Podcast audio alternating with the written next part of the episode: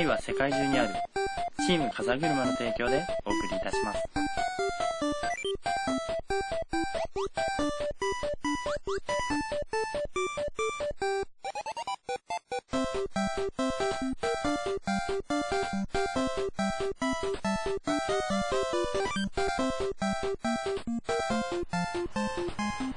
こんにちは。今日はそれぞれの国の文化や技術を使ってグローバル社会を作りたいと思います。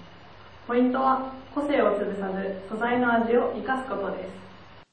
グローバル社会には物流、技術、教養の3つの国際化があります。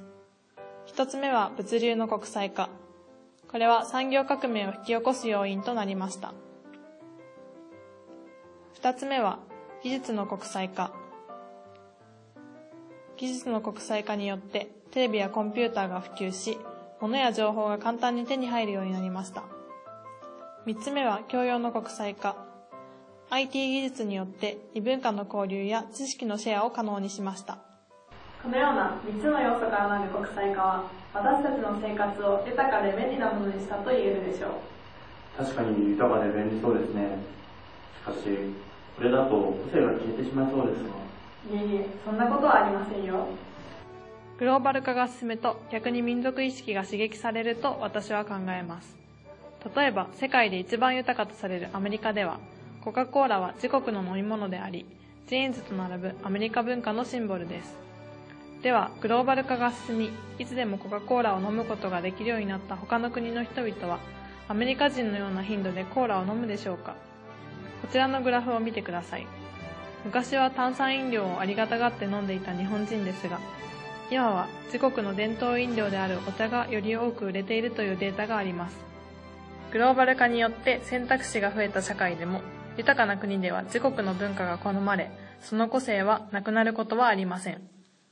わかりました。今回は人種のるつぼのように個性を溶かすのではなく、個性を生かしたサラダボールを作るということですね。その通りです。よくわかりましたね。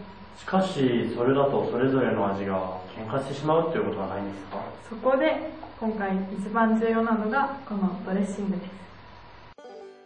国際化は様々な技術の発展とともに急速に進んでいき、世界はたくさんの種類の野菜が入ったサラダボウルになっていくでしょう。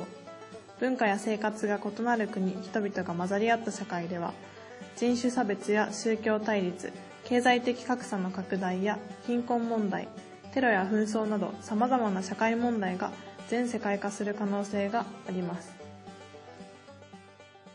このような問題を解決するためのドレッシングの作り方を紹介します。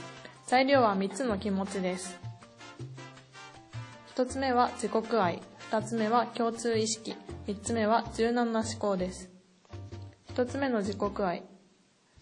自国を理解し、自国に誇りを持ち、自国の個性を大事にすることで、自国の個性を保ったまま他国を受け入れることができ、他国からも受け入れられます。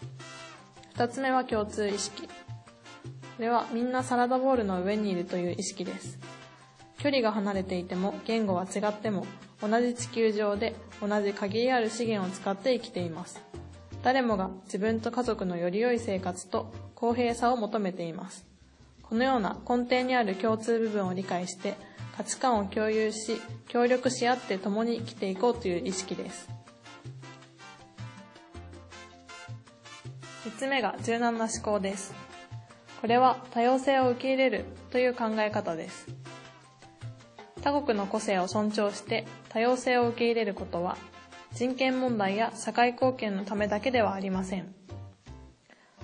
経済活動や文化、ビジネス、科学においても多様性を受け入れて利用することで新たなイノベーションが起こり、さらなる利益を上げることができます。先ほどのコカ・コーラが良い例でしょう。多様性を受け入れることは成長し発展し続けるために欠かせない戦略だと言えるのです。愛は世界中にあるチーム風車の提供でお送りいたしました。うまっ